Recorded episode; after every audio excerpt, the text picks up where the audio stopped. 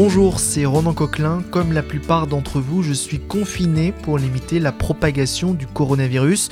Je vous parle depuis mon appartement. Face à cette situation sans précédent, West France maintient le lien avec vous.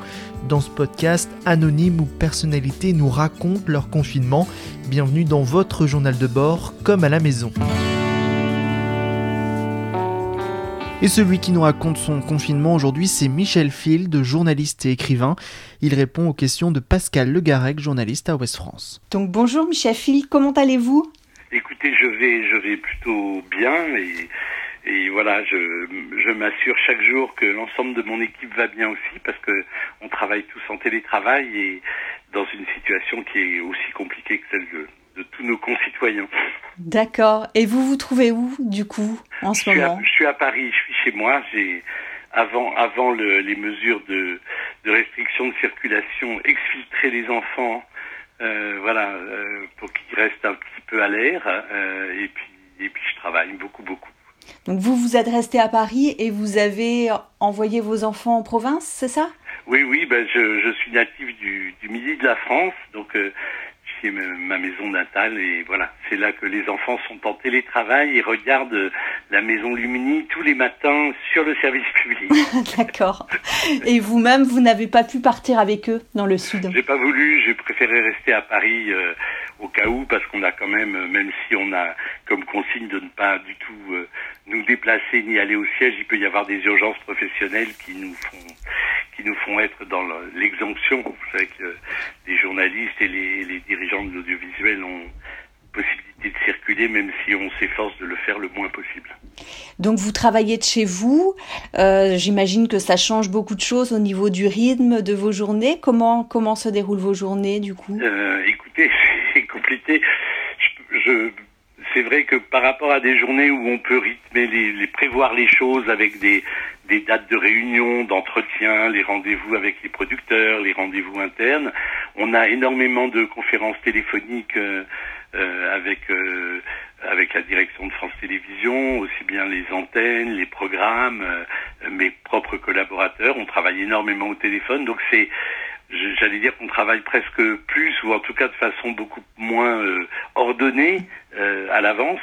Euh, et puis on a des coups de feu. Par exemple, hier, il a fallu réagir au décès de, de Manu Dibongo, qui m'a personnellement beaucoup touché parce que quand j'ai commencé ma carrière avec le cercle de minuit, il avait été comme une sorte de parrain de l'émission. Il m'avait beaucoup aidé à, à, persuader des artistes de venir. Il était venu souvent. Bon, et donc euh, voilà, il a fallu organiser très rapidement euh, l'hommage qu'on va lui rendre sur France 5 avec la, la diffusion de son concert, euh, de son dernier concert au Grand Rex demain, suivi d'un documentaire.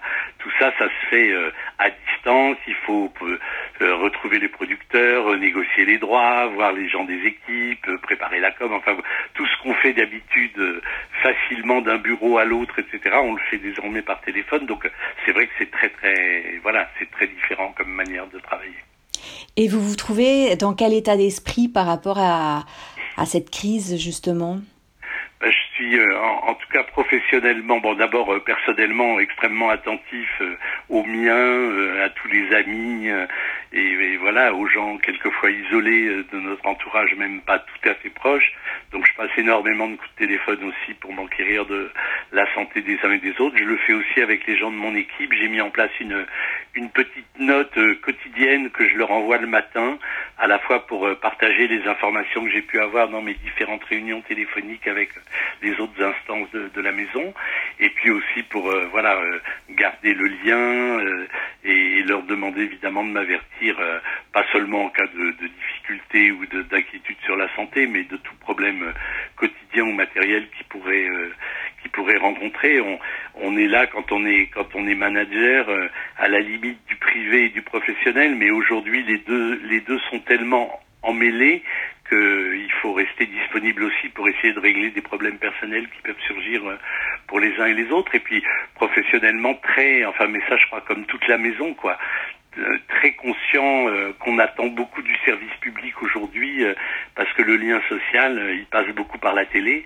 et tout ce qu'on met en œuvre avec mes collègues par exemple sur l'éducation ce que France TV du café avec la maison Luminis ce que nous on va mettre en œuvre pour envoyé aussi au, au, milieu du spectacle vivant le fait qu'on était solidaire de l'arrêt total de tous les spectacles et de toutes les déprogrammations.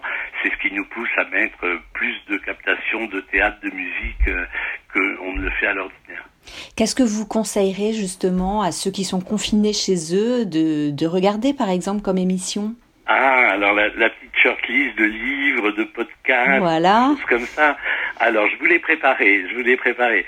Euh, en termes d'audiovisuel, euh, ben d'abord, il y a, y a, tout ce que notre offre propose sur le numérique hein, dans France TV Spectacle. Oui, mais alors, on va sortir un petit peu de la communication audiovisuelle de France Télé. Là, je voudrais non, non, savoir vos coups de cœur à vous personnels. Hein. Oui, mais sauf que Culture Box et France TV Spectacle, c'est d'un certain point de vue la plus grande salle de France. C'est-à-dire vous allez trouver là-dedans euh, un ensemble incroyable de concerts et de captations euh, qui vont de la musique baroque à la musique électronique. Donc ça, je peux pas ne pas le dire. Après, moi, je, je préconiserai les podcasts de France Culture que je trouve formidables et dans lesquels, euh, bah, si vous avez envie d'écouter un philosophe, un écrivain, un sociologue, bah, vous, vous trouverez, vous pourrez vraiment faire votre miel. Je suis allé sur la la plateforme de streaming que l'INA vient de lancer et qu'ils ont mis gratuitement euh, ouvert le Madeleine, très joli titre, très joli nom, hein, Madeleine de Proust, pour euh, consulter des archives télé euh, formidables. Quoi. Donc mmh. j'ai vu avec plaisir, j'avais plein d'émissions dans ma carrière qui étaient dedans, donc je suis pas allé les regarder par narcissisme, mais ça m'a fait plaisir. Et puis s'il y avait vraiment un spectacle télé que je conseillerais, enfin visible à la télé, ce serait le, le One Woman Show de Blanche Gardin, Bonne Nuit Blanche. D'accord. Qu'on peut trouver sur Canal et qui me semble être un antidépresseur formidable et euh, avec une profondeur sur l'époque, la période, les débats que, que je trouve formidables. Euh, trois livres que je peux vous conseiller. Avec plaisir. Le pays des autres de Leila Slimani que j'ai pu acheter juste avant la juste avant la fermeture malheureuse de toutes les librairies, qui est le dernier livre de Leila que je trouve vraiment formidable.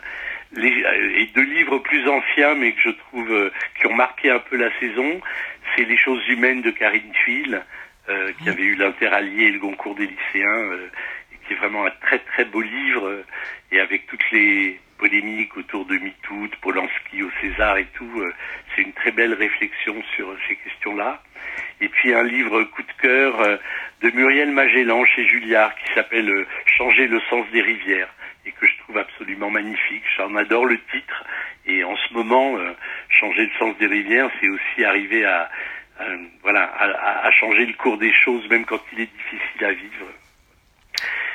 Et puis vous voulez quelques séries comme tout le monde Évidemment, des séries. Alors peut-être lié à mon, à mon passage à la direction de l'information, il y a une série que je trouve absolument formidable qui est disponible gratuitement sur Canal en ce moment, encore quelques jours.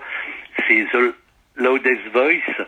Euh, c'est le, c'est la saga de la création de Fox News euh, par Murdoch jusqu'à la campagne euh, présidentielle de, de Trump. Voilà, c'est absolument passionnant. Il y a un Russell Crowe qui a pris 25 kilos et qui est extraordinaire dans, dans ce patron de Fox qui va en un an euh, et sans aucun scrupule déontologique euh, bah, faire euh, de Fox la première chaîne d'info des États-Unis.